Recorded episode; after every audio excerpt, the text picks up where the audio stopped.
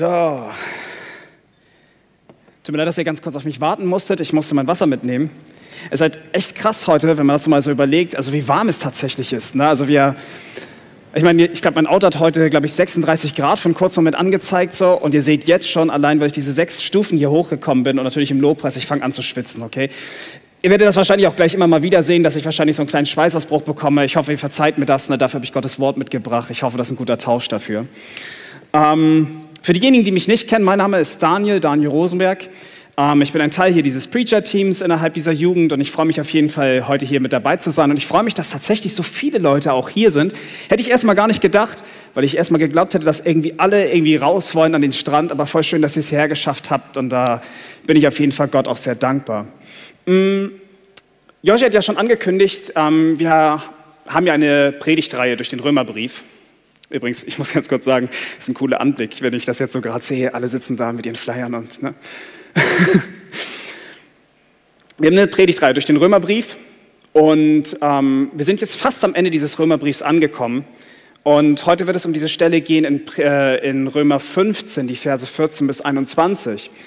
Ähm, aber bevor wir gleich damit anfangen, ähm, lasst mich noch mal von einem kurzen Gespräch euch was erzählen, was ich mal mit einem Glaubensbruder geführt hatte, der jetzt in Hannover als Arzt arbeitet. Ich denke, bei vielen wird sofort wird das so aufgehen und sagen, ah, das ist ja der Johann und so weiter. Ne? Ganz richtig, ich rede von Johann. Ähm, und ich kann mich noch erinnern, dass wir eines Tages mal zusammen gesessen haben und wir haben so darüber gesprochen, über Berufung, über kompromisslose Nachfolge und wir hatten dann so beide uns ausgetauscht und sagten so, wir wollten dorthin gehen, wo der Herr uns berufen würde. Also wenn der Herr sagt, geh dort und dorthin, dann zu sagen so, hey, wenn der Herr mich dorthin beruft, dann gehe ich dorthin. Und das Krasse ist so, ein Jahr später, nachdem wir dieses Gespräch geführt hatten, ist Johann nach Hannover gegangen. Und ich weiß noch, ähm, dass wir uns beide so ein bisschen unterhalten hatten. Wir haben über Missionsaufträge gesprochen, wir haben darüber gesprochen, rauszugehen. Und er hatte mir dann etwas erzählt über die Autobiografie von Hudson Taylor. Das war so auch innerhalb der Vorbereitung, habe ich das ein bisschen nebenbei auch gelesen. Und ähm, Hudson Taylor ist ein Missionar gewesen, der ist nach China äh, ausgereist, um dort missionarisch zu dienen. Das heißt, er ist rausgegangen, um den Menschen draußen von dem Evangelium zu erzählen, von Jesus Christus. Und dazu ist er nach China gegangen. Und ähm, in seiner Autobiografie Rückblick da schreibt er das Folgende über den Tag seiner Abreise, bevor er nach China gefahren ist. Dort heißt es, meine Mutter wollte sich in Liverpool von mir verabschieden. Nie werde ich diesen Tag vergessen und auch nicht, wie sie mit in meine Kabine kam, die nun fast sechs lange Monate mein Zuhause sein sollte. Mit der liebenvollen Handbewegung, wie sie nur Mütter an sich haben, strich sie das schmale Bett glatt. Sie setzte sich neben mich und sang mit mir das letzte Kirchenlied, das wir vor unserer langen Trennung gemeinsam singen würden. Wir knieten nieder und sie betete das letzte Gebet von meiner China-Reise. Dann hieß es, wir müssten uns nun trennen. Also sagten wir uns Lebewohl, ohne die Erwartung, uns in diesem Leben jemals wiederzusehen. Wenn ich diese Worte so lese, dann treffen mich diese Worte immer wieder aufs Neue, weil Hudson Taylor ein Herz hatte. Er hat ein Herz dafür, dass er sagte, es ist mir wichtiger, rauszugehen, den Menschen von Jesus zu erzählen. Und dabei verabschiedet er sich eigentlich von dem, was ihm somit das Wichtigste eigentlich im Leben sein sollte, seiner eigenen Mutter. Hudson Taylor ist ganz sicher darin, Wasser getan, ein Vorbild im Geiste so wie es vielleicht auch Johann war, der nach Hannover gegangen ist, aber auch unser Paulus, von dem wir gleich ein bisschen mehr hören werden. Sie gaben ihr Leben auf, weil sie etwas Wichtigeres im Leben hatten. Sie wollten Gottes Reich auf dieser Erde weiter ausbauen. Sie wollten das Evangelium verkünden. Und vor allen Dingen gingen sie deswegen raus, weil sie den Menschen dienen wollten. Aber Vorbilder sind heute ein richtig gutes Stichwort weil unsere Predigt soll heute um das Vorbild Paulus gehen. Und ich möchte gern, dass wir dabei uns drei Fragen stellen, während wir gleich in den Bibeltext hineinschauen. Und zwar, ähm, ihr kennt vielleicht Sesamstraße, ihr kennt dieses Wer, wie, was, wieso, weshalb, warum. Und nach diesem Wieso, weshalb, warum Prinzip möchte ich diese drei Fragen auch stellen. Dann kann man sie sich vielleicht besser merken. Die erste Frage ist, wieso ist Paulus ein Vorbild? Dann zweitens, weshalb konnte Paulus ein Vorbild sein? Und dann drittens die Frage, warum sollten wir unserem Paulus als ein Vorbild nachfolgen? Und diese drei Fragen wollen wir uns in diesem Text weiter anschauen. Und ähm, bevor wir jetzt in den Predigtext reingucken, lass uns noch mal zusammen beten. Herr Jesus Christus, habt du Dank, Herr, dass wir uns heute hier versammeln dürfen. Herr Jesus, ich danke dir, dass wir auch bei diesen Temperaturen, die du uns auch mit voller Freude geschenkt hast, dass wir heute genauso ausrufen dürfen, dass dies ist der Tag, den der Herr gemacht hat. Aber ich danke dir, Herr Jesus, dass dieser Tag vor allen Dingen zu deiner Ehre ist. Und ich bitte dich einfach, wenn wir jetzt hier zusammenkommen, wenn wir dein Wort hören werden, dass du uns allen Gnade schenkst, Herr Jesus, dass unsere Herzen geöffnet werden, dass unsere Ohren geöffnet werden, dass wir darauf hören wollen, was du zu sagen hast, aber dass wir auch gleichzeitig auch wissen, was wir daran zu tun haben, was uns die Bibel heute mitgibt. Und ich bitte dich, Herr Jesus, auch in all meiner Schwachheit, dass du mir zugegen bist, dass du mir Segen schenkst, wenn ich dein Wort jetzt auslege. Herr Jesus, es soll nur um deinen Namen geben und dich wollen wir von ganzem Herzen preisen. Und so kommen wir jetzt zu dir und erbitten all dies in deinem wunderbaren und großartigen Namen, Herr Jesus Christus. Amen. Schlag doch mit mir auf Römer 15 und dann die Verse 14 bis 21. Ich wiederhole nochmal. Römer 15, die Verse 14 bis 21. Ich gönne mir noch einen großen Schluck, ihr habt noch Zeit.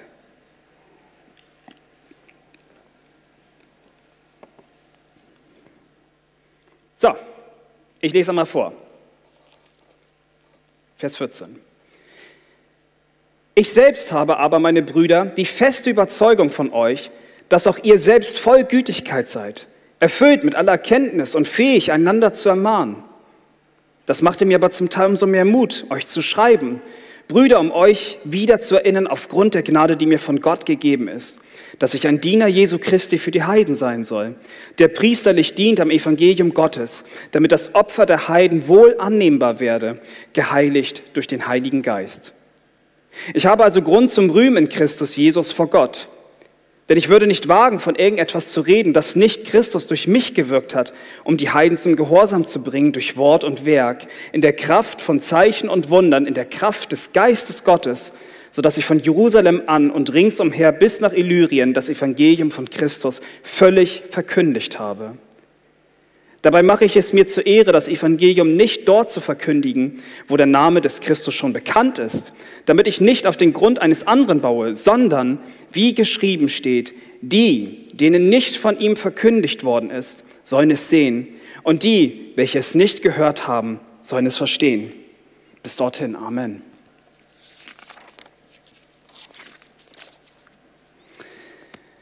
Lass uns zu dieser ersten Frage kommen, die ich aufgestellt hatte. Und ich finde so, wenn wir den Predigtext uns anschauen, würde ich mir gerne jetzt erstmal die Verse 14 bis 16 mir genauer anschauen. Unsere Frage, die wir uns hier stellen, ist, wieso ist Paulus eigentlich ein Vorbild? Und ich denke, wir müssen einmal mal ganz kurz nochmal rekapitulieren, müssen nochmal zurückspulen. Wir erinnern uns nochmal zurück. Kapitel 12 in diesem Römerbrief ist erstmal ein wichtiges Kapitel und fängt auch mit einem wichtigen neuen Abschnitt an. Es geht hier plötzlich darum, dass Paulus uns dazu aufruft, dass wir mit unserem ganzen Leben unserem ganzen Leben uns für Jesus vor Gott aufopfern sollten. Wir sollten ein Gottesdienst sein. Und in diesem Dienst, den wir füreinander eben halt oder den wir dort auch für Gott tun, da sollen wir beispielsweise uns allen gegenüber in Liebe begegnen. Wir sollen einander dienen, wir sollen einander vergeben, wir sollen einander lieben. Um letzten Endes was? Um die Einheit der ganzen Gemeinde zu wahren. Das ist das, warum Paulus mit diesen Worten anfängt. Und jetzt hier in Kapitel 15, und es fängt eigentlich hier mit dem Vers 14 an, da beginnen die Abschlussworte dieses Briefes. Und Paulus appelliert nun an uns, dass er sagt, hey, orientiert euch an mich, denn ich möchte ein Gott wohlgefälliges Opfer sein und ich war auch ein Gott wohlgefälliges Opfer. Deswegen sollt ihr euch an mich orientieren, der ich ein Vorbild bin. Und so kommen wir jetzt auch zu dem Stichpunkt Vorbilder. Und jetzt gerade möchte ich dich fragen, so, frag dich mal selbst, wer, wer sind eigentlich deine Vorbilder? Ich meine, wenn wir uns diese Frage stellen, dann, dann ist es doch so, Vorbilder, die, die weisen uns ja eigentlich eine Richtung, in die wir gehen sollten. Und sehr häufig ist es ja auch so, dass wir uns mit Vorbildern identifizieren. Und dann kommt noch hinzu, dass wir sie gerne nachahmen. Aber was unter dem Strich steht, eigentlich wollen wir ein Stück weit genauso wie unsere Vorbilder sein. Und so ist es halt in unserem Leben, sind wir so geprägt, dass wir in den Sozial sozialen Netzwerken immer wieder verschiedene Leute sehen, die wir irgendwie besonders finden. Bestimmten Lifestyle, den sie leben, den wir vielleicht auch haben wollen. Und so sehen wir unsere täglich, also täglich sehen wir unsere Vorbilder, egal ob in Werbungen, in Plakaten, vielleicht im TV, in den sozialen Netzwerken, wie zum Beispiel, was weiß ich, Instagram, bei Twitch oder bei, bei TikTok oder wo auch immer. Und das Folgende möchte ich euch fragen. Habt ihr euch schon mal jemals dabei ertappt, genauso so zu sein, wie sie es sind? Ich ertappe mich selber häufig dabei, dass ich, wenn ich das manchmal so anschaue, da sieht man so bestimmte Sachen. Ne? Man sieht halt so, sie sind so schön gekleidet oder sie haben eine bestimmte Art, wie sie sind oder sie, sie ähm, haben richtig viel Fame und so weiter. Und man denkt sich halt so, wow, die sind voll lustig und so weiter. Hey, ich wäre genauso wie sie. Und ich meine, per se, es ist erstmal gar nicht schlecht, Vorbilder zu haben. Das will ich auch gar nicht schlecht reden. Doch das ist das, was ich uns heute, glaube ich, als Jugend auch mitgeben möchte, ist die Frage so, was sind, wer sind unsere Vorbilder? Und, und welche Werte vertreten unsere Vorbilder?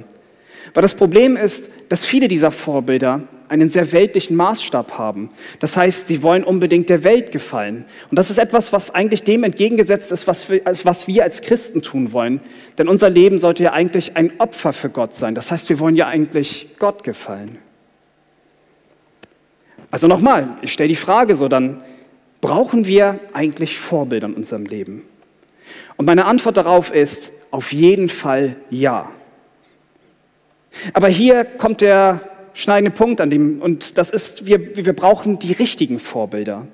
Wir brauchen geistliche Vorbilder, die mit ihrem ganzen Herzen Jesus Christus nachfolgen. Ich sagte ja schon bereits, wir als Menschen, wir brauchen dringend Orientierung. Und ich denke, dass Menschen, die Gott geweiht sind, die wirklich mit ihrem ganzen Leben ein Gottesdienst vor Gott sind, das sind die richtigen Vorbilder, denen wir selber nachfolgen sollten. Weil in ihrem Herzen das eine Richtige steht. Sie wollen Jesus Christus nachfolgen. Und so gibt es, glaube ich, auch eine Reihe von unterschiedlichen christlichen Vorbildern, über die, über die ich auch später noch sprechen möchte. Aber heute möchte ich euch ganz besonders ein Vorbild ans Herz legen. Und zwar unseren Apostel Paulus. Und ich weiß nicht, woher du kommst. Bei einigen weiß ich es natürlich, aber vielleicht hast du noch nie was von diesem Paulus gehört. Vielleicht hast du noch nie etwas davon gehört, vor allen Dingen weißt gar nicht, dass dieser Paulus diese Worte schon vor über 2000 Jahren geschrieben hat oder vor ungefähr 2000 Jahren geschrieben hat. Und vielleicht sagt es dir gar nichts. Warum sollte jetzt so ein alter Mensch, der ja eigentlich schon längst verstorben ist, mir zum Vorbild werden? Aber hier ist etwas sehr Interessantes. Dieser Paulus hat eine ganze Welt geprägt, durch dem, wie er war. Er hat die ganze Christenheit mit seinem Charakter und das, was er getan hat, letzten Endes geprägt. Und ich denke, selbst 2000 Jahre später ist unser guter Paulus immer noch ein wichtiges und tatsächlich auch sehr aktuelles Vorbild. Und so wäre es in der Jugendsprache, dass man sagen würde, unser Paulus war schon ein Ehrenmann. Unser Paulus, der ist so der Prototyp Christ. Oder besser bekannt ist er so auch als ein Vorbild im Christentum. Er ist ein vehementer Kämpfer für Christus, dem gefühlt eigentlich gar keine Grenzen gesetzt sind. Und wir sehen halt so, dass dieser Paulus wirklich so sehr danach kämpft, dass er das Evangelium herausbringen möchte, dass er selbst noch nicht mal davor Halt macht, dass wenn Menschen ihn deswegen gefangen nehmen, ihn selbst dafür schlagen, ihn dafür foltern, dass er das tut. Das nimmt er alles in Kauf. Er nimmt es sogar eigentlich in den Kauf, irgendwann sogar als ein Märtyrer für seinen Heiland zu sterben. Paulus predigte vehement das Evangelium, in den, also wirklich in den unterschiedlichsten Synagogen auf der Welt damals. Er half den Menschen, er erlebte durch Gottes Gnade, erlebte richtig viele Wunder. Er kam seinem Dienst als Apostel nach und schließlich diente er mit ganzem Herzen, so haben wir das jetzt auch in dem Predigtext gelesen, diente er den Heiden. Das heißt, das sind alles die Menschen, die nicht Juden sozusagen waren. Wir sehen aber auch gleichzeitig, egal wo dieser Mann hinkommt, Da, da, da, kommen plötzlich Gemeinden einfach so heraus. Und wir denken an verschiedene Gemeinden, wie zum Beispiel Korinth, Iconium, Lystra, Derbe, Antiochien, Troas, Galatien, Ephesus, Philippi, Kolosse, äh, Thessaloniki. Und ehrlich gesagt, wow, krass, Leute. Ne? Also, wenn wir jetzt mal darüber nachdenken, wo überall diese Gemeinden herauskommen, wo dieser Mann einfach hintritt, so, hey, das macht mich persönlich richtig demütig. Dieser Mann hat das so auf dem Herzen, dass Gemeinden gegründet werden, dass Gemeinden daraus entstehen. Und er ist voll dafür da, dass das Evangelium weiter rausgetragen werden. Paulus setzt sozusagen seinen christlichen Fußabdruck in diese Welt hinein. Und ich meine, deswegen darf Paulus auch in Philippa 3, 17 ganz zu Recht sagen, dort sagt er das Folgende, er sagt, werdet meine Nachahmer, ihr Brüder, und seht auf diejenigen, die so wandeln, wie ihr uns zum Vorbild habt. Jetzt ist es so, in Vers 14 sagte ich schon, man merkt halt so, Paulus schließt jetzt langsam den Brief. Und er betont halt so und sagt halt so, ich weiß, ihr Römer, ihr seid voller Erkenntnis und ihr, ihr seid auch voller Gütigkeit. Ihr seid fähig, einander zu ermahnen. Und übrigens nur ganz kurz das, um das zu erklären. Ermahnen bedeutet nicht nur dieses Ermahnen oder Kritisieren. Ermahnen meint auch so viel wie auch ermutigen. Und er weiß es halt so. Er weiß halt, ihr könnt das. Ich meine, Paulus war nie tatsächlich zugegen in Rom. Das ist ganz interessant. Und trotzdem hat Paulus von diesem wunderbaren Zeugnis gehört. Er weiß, dass diese Menschen das können, weil sie Christus im Herzen haben. Und wenn sie den richtigen Kompass haben, wenn sie wissen, dass sie ein Dienst vor Gott sein sollen, wenn sie diesem Gott dienen wollen, so, dann sind sie auch gleichzeitig fähig, einander zu ermahnen, zu ermutigen, aber gleichzeitig auch voller Güte gegeneinander und haben auch die Erkenntnis, tatsächlich vieles zu erkennen. Und nur um das vielleicht euch noch mal ein bisschen greifbarer zu machen, viele von euch wissen, dass ich ein Lehrer bin. Ja, ich bin Lehrer und es ist so, natürlich habe ich auch meine Schüler. Und nur um das mal so ganz interessant noch mal darzustellen, wenn ich weiß, dass meine Schüler so überhaupt gar keine Verantwortung übernehmen können, dann muss ich ja als Lehrer die Zügel ja ein bisschen enger halten. Ich muss schon dann irgendwie aufpassen, dass sie dann nicht komplett ausbrechen. Aber weiß ich, dass wenn meine Schüler richtig gut darin sind, wenn ich weiß, sie können Verantwortung übernehmen, natürlich lockere ich meine Zügel. Und so ist es hier auch mit Paulus, der sagt so halt, hey Leute, ich kann meine Zügel bei euch lockern. Ich weiß, ihr könnt einander ermahnen, ihr könnt einander ermutigen, ihr seid darin auch gütig zueinander. Und das ist irgendwie voll das schöne Lob, was Paulus erstmal zuspricht. Wenn wir wirklich von Paulus reden dürfen, dass er ein Vorbild ist, hey, das ist doch voll so ein schönes Lob, was man erstmal bekommt. Paulus spricht dann im Vers 15 davon, dass, dass sie ein Vorbild brauchen. Und er spricht davon, dass er selbst ein Vorbild ist. Aber was wir jetzt erkennen dürfen ist, Paulus ist nicht aus sich heraus ein Vorbild gewesen. In Vers 15 klärt Paulus das Richtige. Er sagt, Gott hat Paulus Gnade gegeben, dass er ein Diener Jesu Christi für die Heiden sein sollte. Nur damit wir das richtig stellen. Paulus aus sich heraus könnte er so an sich kein Vorbild sein. Aber Gott hat ihm diese Gnade geschenkt, dieses Vorbild zu sein, indem er den Heiden dient. Und das ist seine Aufgabe, die er tun soll. Das ist seine Berufung, seine ganz besondere Berufung, die Gott ihm gegeben hat, dass er dieses tun soll. Er sollte sich um die Heiden kümmern, wie ich schon sagte, die Nichtjuden. Er sollte ein Diener für sie sein. Er sollte priesterlich für sie aufkommen. Er sollte ihnen mit dem Evangelium dienen. Das war seine Aufgabe. Und noch dazu predigte Paulus das Evangelium. Er verkündigte das Reich Gottes und half den Menschen, er gründete mit ihnen Gemeinden und so weiter. Das habt ihr ja schon eben gehört.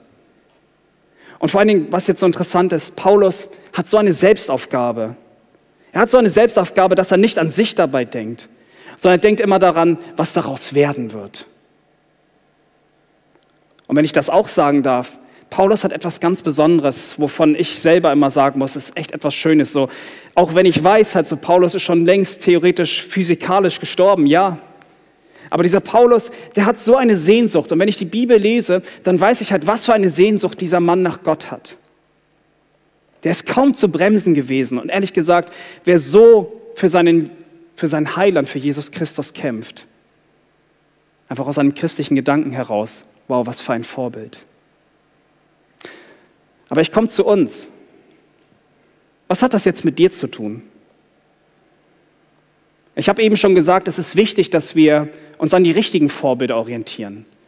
Wir brauchen geistliche Vorbilder.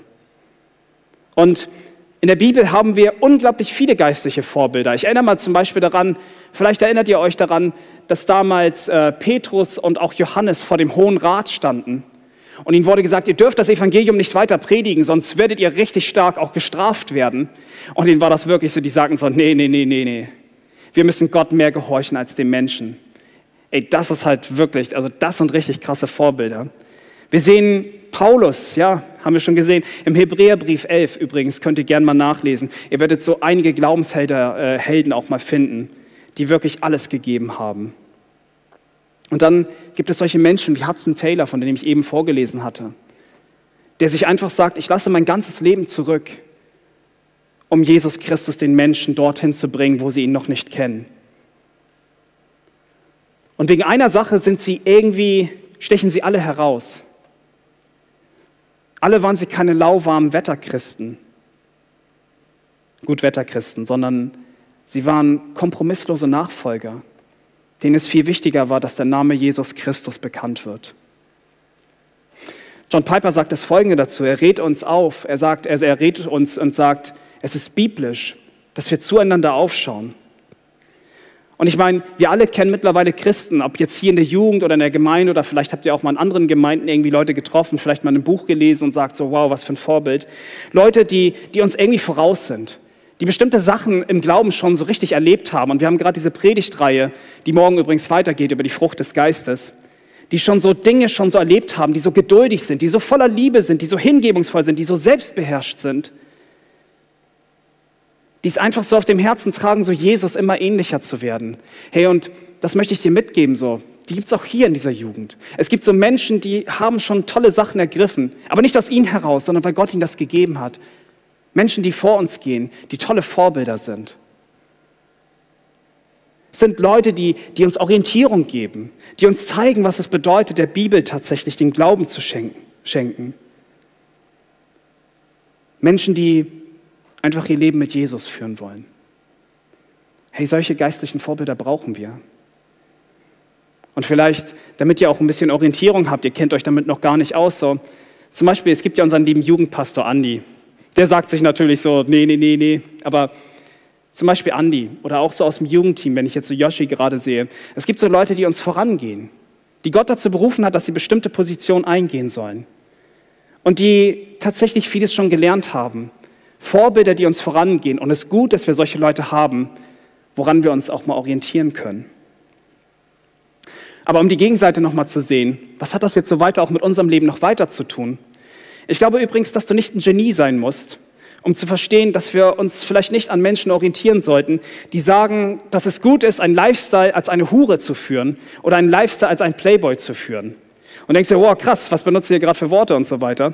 Aber ganz ernsthaft, sind wir doch mal ehrlich, häufig ist es doch gerade so. Es gibt ganz viele Menschen, die sagen dir halt so, hey, du musst dich einfach nur richtig ausleben. Ich habe es auch gemacht so und ich bin richtig glücklich geworden oder sonst was. Ich kann dir sagen, das, das, das wird dich zerstört zurücklassen. Das sind Menschen, ganz, ganz schlechte Vorbilder. Und von diesen Leuten sehen wir immer wieder, auch in den sozialen Netzwerken oder wo auch immer, sehen wir immer wieder, dass sie uns das anpreisen. Wir sehen es auch in der Musik, wir sehen es im Fernsehen, wo auch immer.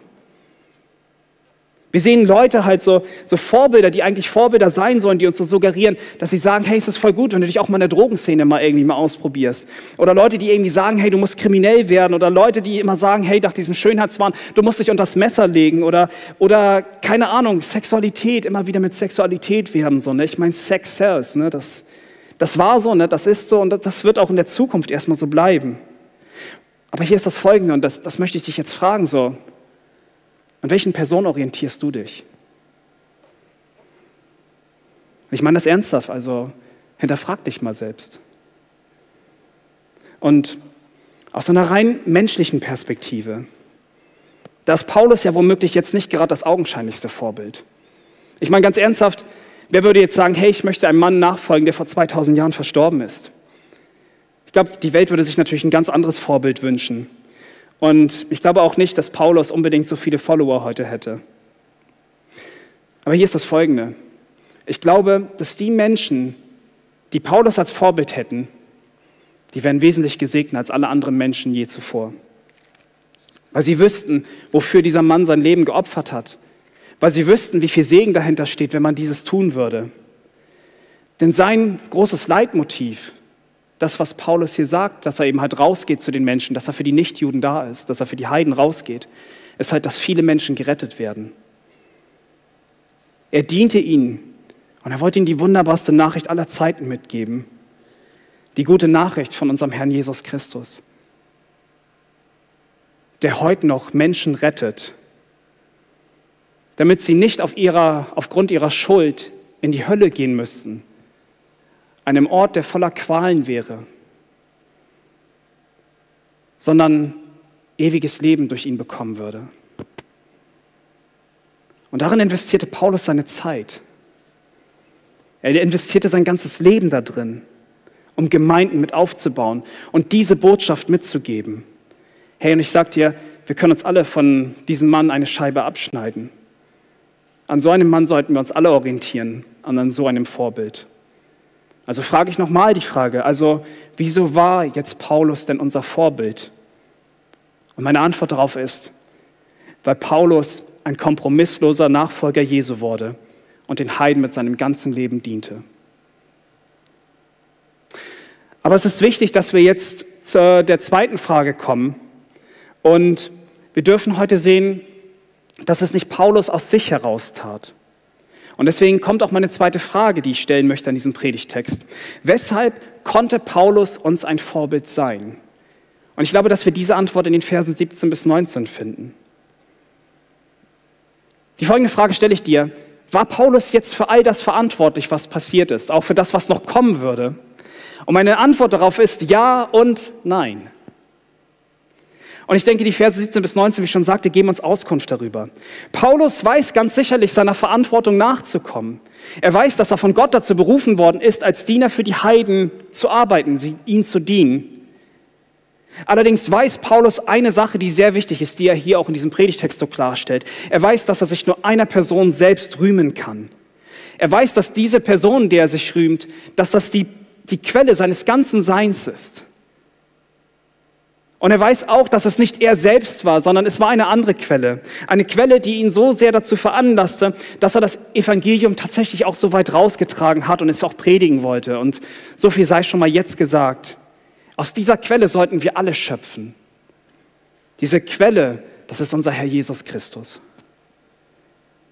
Und es gibt wirklich nur einen Grund, den wir uns rühmen dürfen. Es ist tatsächlich Jesus Christus. Und Paulus weiß das in dem Vers 17 uns genau darin auch zu zeigen. Ihm gebührt keine Ehre an diesem Dienst, welchen er ausführt. Paulus weiß ja, wer er ja theoretisch ist. Paulus weiß aber auch gleichzeitig, wer er einst mal war und wer er jetzt durch Christus nun geworden ist. Einst war Paulus ein vehementer Verfolger der Christen. Und dann wurde er aber zu einem der größten Kämpfer gerade für die Christen oder für den Christ, für unseren Herrn Jesus Christus. Von einem Verfolger, wenn du so willst, zu einem Verfolgten. Und so ist es sein Dienst geworden, den Heiden zu dienen. Im Vers 18 stellt Paulus dann für uns nochmal das nochmal klar, dass all das Gute, was jemals aus dieser Arbeit herausgekommen ist, das war nicht von ihm abhängig, das hat Gott in ihm gewirkt. Nur Jesus ganz alleine konnte das in ihm tun. Und Paulus betont das, nicht mal ein Werk von dem, was er getan hat, konnte aus ihm herauskommen, wenn nicht Jesus ihn jemals dazu befähigt hätte. Nur und durch Christus alleine, und das möchte ich nochmal feststellen, wurde das Reich Gottes ausgebaut. Und an diesem Punkt müssen wir verstehen, es ist ganz sicher, Gottes Souveränität. Das heißt, Gott steht über diesem Ganzen und Gott hat das auch so, so geschehen lassen. Und dennoch ist es so, Paulus schreibt hier von einer Verantwortung, der er nachkommt. Einer Verantwortung, dass Gott ihn zu einem Dienst berufen hat, den er tun soll. Und so kann Paulus auch immer nur sagen, innerhalb dieser Souveränität, weil Gott es so wollte, dass es nicht sein Verdienst war, sondern es war letzten Endes Gottes Verdienst. Er hat durch ihn diesen Segen erlebt. Und ich habe, als ich so diese Predigt geschrieben hatte, habe ich nochmal über diese Arche-Jugend nachgedacht. Ja, ich habe schon eben davon gesprochen, wenn wir unseren Jugendpastor angucken, das Jugendteam. Wir wissen alle, dass nicht immer alle Sachen zu 100 Prozent laufen. Aber ganz ernsthaft, wie sehr dürfen wir uns Jesus Christus rühmen? Wir haben in dieser Jugend echt, also zumindest in den Jahren, wo ich hier bin, haben wir richtig viel Segen erfahren. Wir haben echt krasse Dinge hier erlebt in dieser Jugend. Und ich will es dir nochmal so zu Herzen predigen, so, ey, freust du dich darüber, dass der Herr tatsächlich all das gewirkt hat? Bist du auch jemand, der sagt so, ich kann mich Jesus dafür rühmen mit meinem ganzen Leben, was er bei mir alles auch getan hat. Für die Dinge, die passiert sind, wenn ich mit meinem Arbeitskollegen geredet habe oder wenn ich plötzlich mit meinem Klassenkamerad darüber sprechen konnte, dass das Evangelium wahr ist. So, das haben wir nicht aus uns heraus getan, es war Jesus ganz alleine, der das getan hat. Und hier in dieser Jugend, hey, was haben wir für einen Segen erfahren? So ganz ernsthaft, diese ganzen Tränen, die wir geweint haben, aber auch gelacht haben, wo wir gedankt haben, wo wir so wunderbare Auslegungen der Schriften gehört haben, diese wunderschöne Zeit, die wir täglich in dem Lobpreis hatten, diese fantastischen Freizeiten, die wir hatten und dann auch diesen aufopfernden Dienst, den Andi jedes Mal tut und auch von dem Jugendteam so. Hey Leute, übrigens, das sind super gute Vorbilder, hatte ich schon gesagt, aber zu sagen halt so, hey, ey, ist das nicht groß, ist das nicht ein Segen so und das ist wirklich der Ruhm, dem nur Jesus Christus alleine jemals zuzusprechen ist.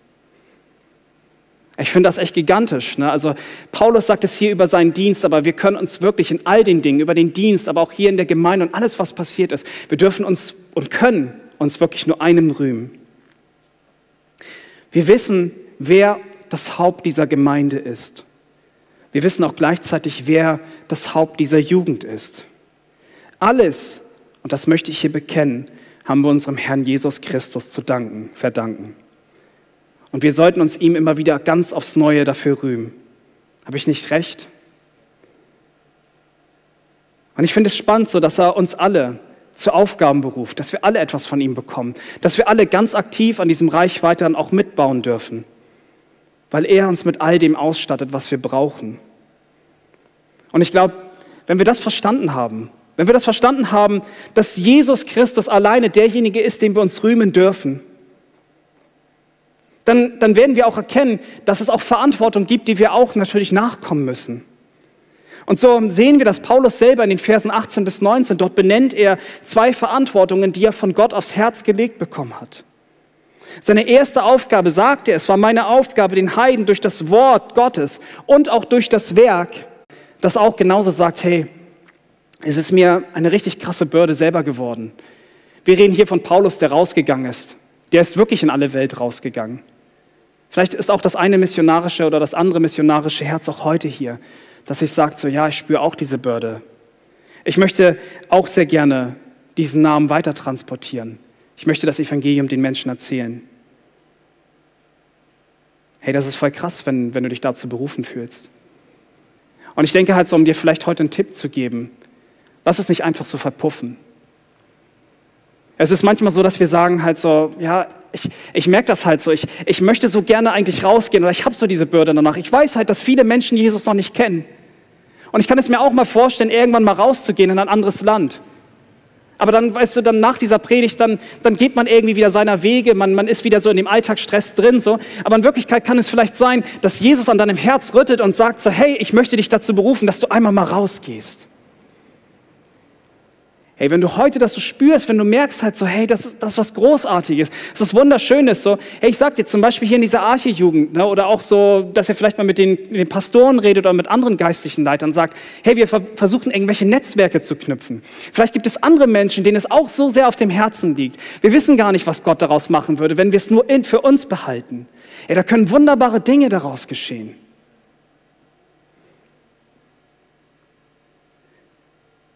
Aber vielleicht ist es auch so, und ich habe so ein bisschen auch über Deutschland selber nachgedacht. Wir haben Paulus hier, der auch sagt, raus in die Welt. Wenn ich heute über Deutschland manchmal nachdenke, dann sehe ich selber ein total unchristliches Land. Ein Land, was sich ja eigentlich auf, der, auf, die Kappe schreibt, dass sie sagen halt so, wir sind doch eigentlich ein christliches Land, wir, wir, wir, wir glauben doch an Gott und so weiter. Aber dieses Land hat Jesus Christus nicht wirklich kennengelernt. Es sind prozentual gesehen so wenige Menschen, die wirklich Jesus kennen, die ihn als ihren Herrn und Heiland angenommen haben. Da, wo das Evangelium wirklich aufgegangen ist, so. Und wenn man nach Deutschland so reinguckt, so, hey, da gibt es so viele Menschen halt so, die kennen Jesus nicht. Hey, sie haben so verschiedene Herangehensweisen, dass sie sagen so, ja, ich meine, Jesus ist ja irgendwo so ein netter Mann, so, ne, der so ganz nette Werte vertreten hat, so, der war voll lieb und so weiter, so, ne, oder andere sagen sich halt so, ey, er ist voll der Betrüger. Das ist irgendwie alles eine Märchengeschichte. Und andere wiederum sagen halt so, das ist ein Prophet irgendwie gewesen, aber nichts Größeres. Das ist doch nicht Gottes Sohn gewesen. Hey, diese Nachricht von Jesus Christus muss raus. Wenn das wirklich stimmt, dass er Gottes Sohn ist, dann muss das raus, auch in Deutschland. Aber klar, auch in die ganze Welt hinaus. Das muss raus. Auch wenn du dich da heute angesprochen fühlst, so. Hey, lass das nicht einfach verpuffen.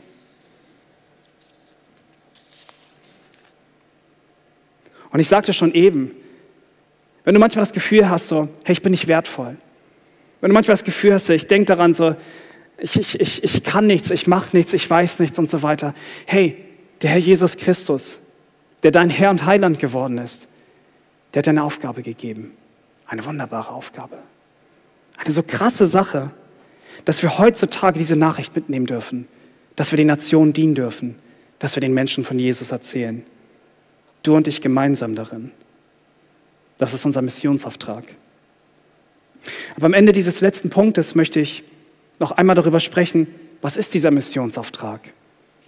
Was beinhaltet er und was hat Paulus damals mitgenommen, als er diesen Auftrag mit sich genommen hatte? Was war denn seine Botschaft, die er letzten Endes dort transportiert hat? Was erzählt er denn an dem Ganzen? Und es ist wichtig, dass wir noch einmal verstehen, was das Wort der Wahrheit tatsächlich betrifft. Lass mich dir heute noch mal sagen, es gibt nicht einen Menschen, der hier heute sitzt, der von sich sagen kann, ich habe noch nie in meinem Leben gesündigt. Ein jeder von euch hat in irgendeiner Form irgendwo mal gesündigt. Hey, und sei es, weil du einfach mal eine Notlüge gesprochen hast. Eine Lüge, die du in irgendeiner Form getan hast. Vielleicht hattest du auch irgendeinen bösen Gedanken über einen Menschen, weil er dir etwas Schlechtes angetan hat und du hast ihn zurückgehasst. Oder vielleicht war es so, dass du über jemanden mal gelästert hast, aufgrund der Kleidung, die diese Person getragen hatte. Aber es könnte auch sein, dass du einfach nur dich selbst so sehr liebst, dass du so selbstsüchtig bist. Hey, wisst ihr, die Bibel spricht über diese Dinge und die Bibel nennt diese Dinge Sünde. Aber diese Dinge sind Dinge, die Gott nicht tun kann. Gott kann keine Sünde tun. Gott ist der Einzige, der keine Sünde tun kann.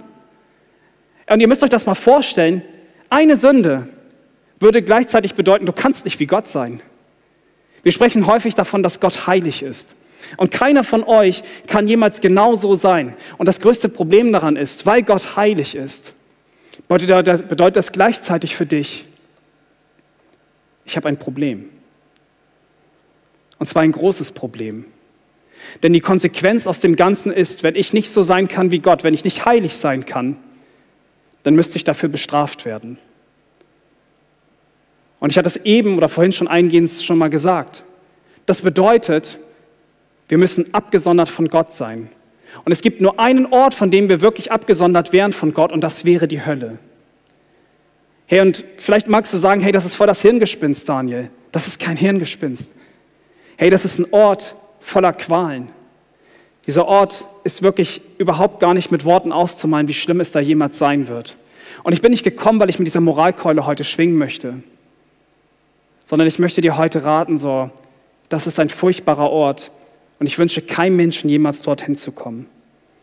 Die Konsequenz unseres Verhaltens und unserer Sünde wäre der ewige Tod in dieser Hölle.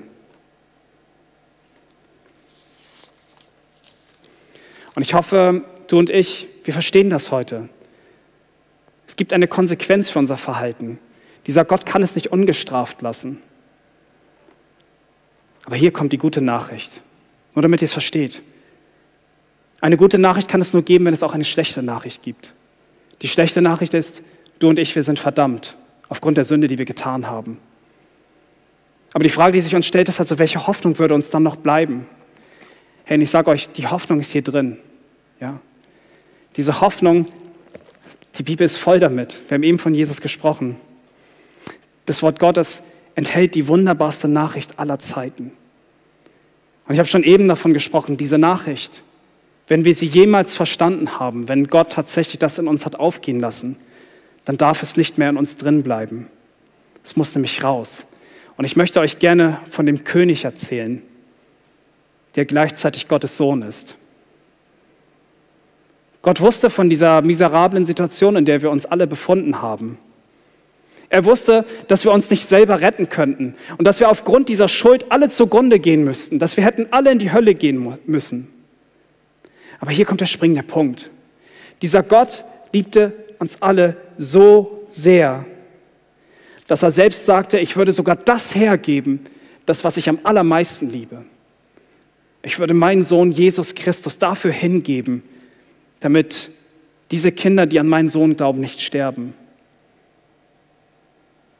Und so musste der Herr Jesus hier auf diese Erde kommen. Er kannte das wunderbare Himmelreich, aber er hat all das verlassen. Warum? Weil er dein und mein Leben retten wollte. Und er kam hier auf diese Erde runter. Und er lebte ein Leben genauso wie wir es heute leben. Aber mit einer Ausnahme, der Herr Jesus Christus sündigte nicht einmal. Der Einzige, der wirklich heilig jemals vor Gott stehen könnte, das war Jesus Christus.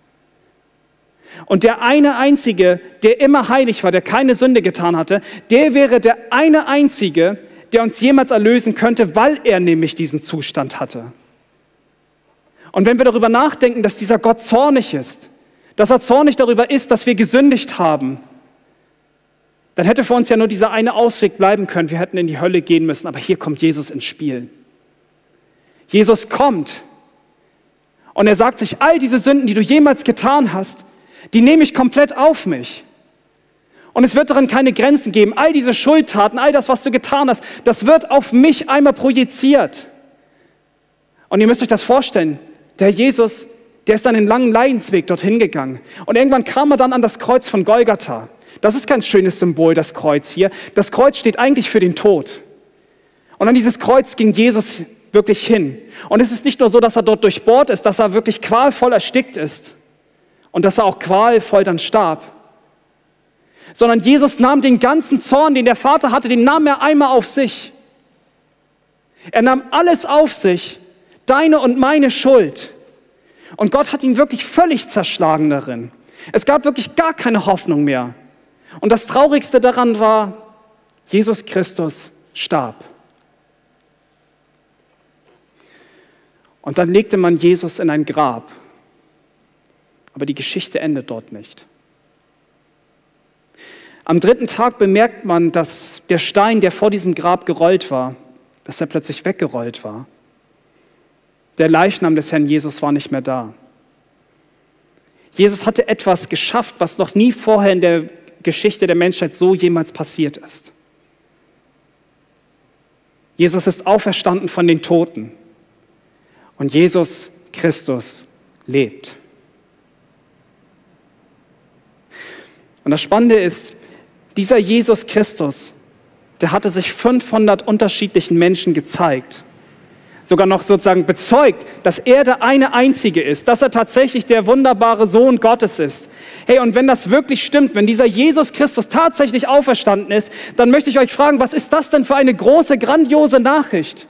Wenn dem Tod tatsächlich die Macht genommen worden ist, wenn Jesus Christus lebt und wenn das wirklich stimmt, wenn das, was Jesus sagt, wenn wir an ihn glauben, wenn wir unsere Schuld ihm übergeben, wenn wir es ihm auch tatsächlich beichten so und sagen, dass er unser Herr und Heiland werden sollte, dann wird Gott das alles von uns wegnehmen. All die Sünde wird jemals dann weg sein und dann kommt das Krasseste daran, dann werden wir nicht sterben, dann werden wir auch, wenn wir einmal mal physikalisch sterben, werden wir dann in Ewigkeit mit Gott leben. Und das ist das Evangelium. Das ist das kostbare Evangelium und diese Nachricht ist so kostbar. Es gibt nichts Größeres, was es jemals geben wird. Diese Nachricht ist diese eine Nachricht und diese Nachricht muss raus. Sie kann nicht hier drin bleiben. Und ich habe mich selber tappt ganz häufig dabei, wie ich selber schon manchmal sehr lauwarm geworden bin. Aber diese Nachricht hat so eine transformierende Kraft, dass wir sie nicht mehr in uns behalten können. Diese Nachricht muss raus. Sie muss raus nach Deutschland, sie muss raus in die Welt. Die Menschen müssen es hören. Es gibt eine Hoffnung, es gibt eine Rettung. Es ist Jesus Christus. Und hier möchte ich zum Ende diese Frage stellen. Also warum sollten wir jetzt unserem Vorbild Paulus nachfolgen? Weil er diese eine Nachricht in seinem Herzen getragen hat. Weil diese Nachricht Menschen rettet.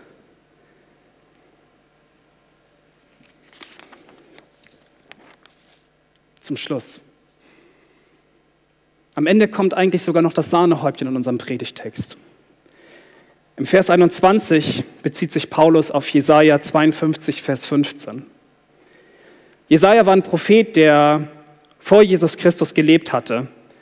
Und er wusste schon vorher, dass der Messias, also das heißt Jesus Christus, unser Retter, einmal kommen wird.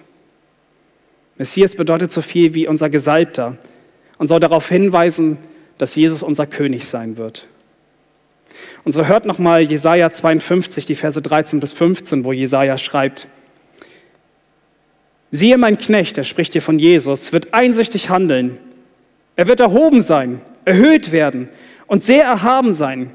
Gleich wie sich viele über dich entsetzen, so sehr war sein Angesicht entstellt. Mehr als das irgendeines Mannes und seine Gestalt mehr als die der Menschenkinder. Genauso wird er viele Heidenvölker ins Erstaunen setzen. Und Könige werden vor ihm den Mund schließen. Denn was ihnen nie erzählt worden war, das werden sie sehen. Und was sie nie gehört haben, werden sie wahrnehmen. Hey, was ist das für eine krasse Prophetie? Und mit diesen Worten, die Paulus wieder aufgreift, so schreibt John MacArthur es auch, das sind prophetische Worte, die auf Jesus hindeuten. Aber mit diesen Worten beginnt eine richtig krasse Abenteuergeschichte. Mit diesen Worten beginnt unser Auftrag, dass wir der Welt von unserem wunderbaren König erzählen, unserem König der Könige. Und diese Nachricht, ich sage es euch, es wird alle Menschen ins Staunen versetzen. Und wie ich schon sagte, diese Nachricht hat schon Abermillionen von Menschen gerettet. Aber sie wird es auch noch weiterhin tun bis unser König der Könige finalerweise irgendwann zurückkommt. Das Lobpreisteam darf gern schon nach vorne kommen. Aber hier ist das eine, was mich noch mal richtig doll getroffen hat. Das Resultat sehen wir hier noch nicht genau in dem Predigtext. Aber im Offenbarung 7 sehen wir das Resultat aus dem Ganzen. Dort schreibt Johannes in Offenbarung 7, die Verse 9 bis 10 und dann nochmal 16 bis 17, dort schreibt er, nach diesem sah ich und siehe eine große Schar, die niemand zählen könnte, konnte, aus allen Nationen und Stämmen und Völkern und Sprachen, die standen vor dem Thron und vor dem Lamm, das ist Jesus, bekleidet mit weißen Kleidern und Palmzweige waren in ihren Händen. Und sie riefen mit lauter Stimme und sprachen, das Heil ist bei unserem Gott, der auf dem Thron sitzt und bei dem Lamm. Und dann die Verse 16 bis 17. Und sie werden nicht mehr hungern, das sind wir, die wir an Jesus glauben und nicht mehr dürsten. Auch wird sie die Sonne nicht treffen, noch irgendeine Hitze, das passt so gut, nicht mal irgendeine Hitze mehr. Denn das Lamm, das inmitten des Thrones ist, wird sie weiden und sie leiten zu lebendigen Wasserquellen. Und Gott wird abwischen alle Tränen von ihren Augen. Und Leute, wow, ganz ernsthaft, was ist das für eine wunderschöne Prophetie, die einmal kommen wird? Wir alle, ich und ich hoffe auch genauso du, werden einmal vor unserem Herrn Jesus Christus stehen. Und es wird für uns absolut keinen Mangel mehr geben, noch irgendeinen Schmerz, den wir erleiden. Für immer wird unser Gott bei uns im Himmel sein. Und hast du schon mal jemals auf den Missionsauftrag in diese Weise jemals geschaut?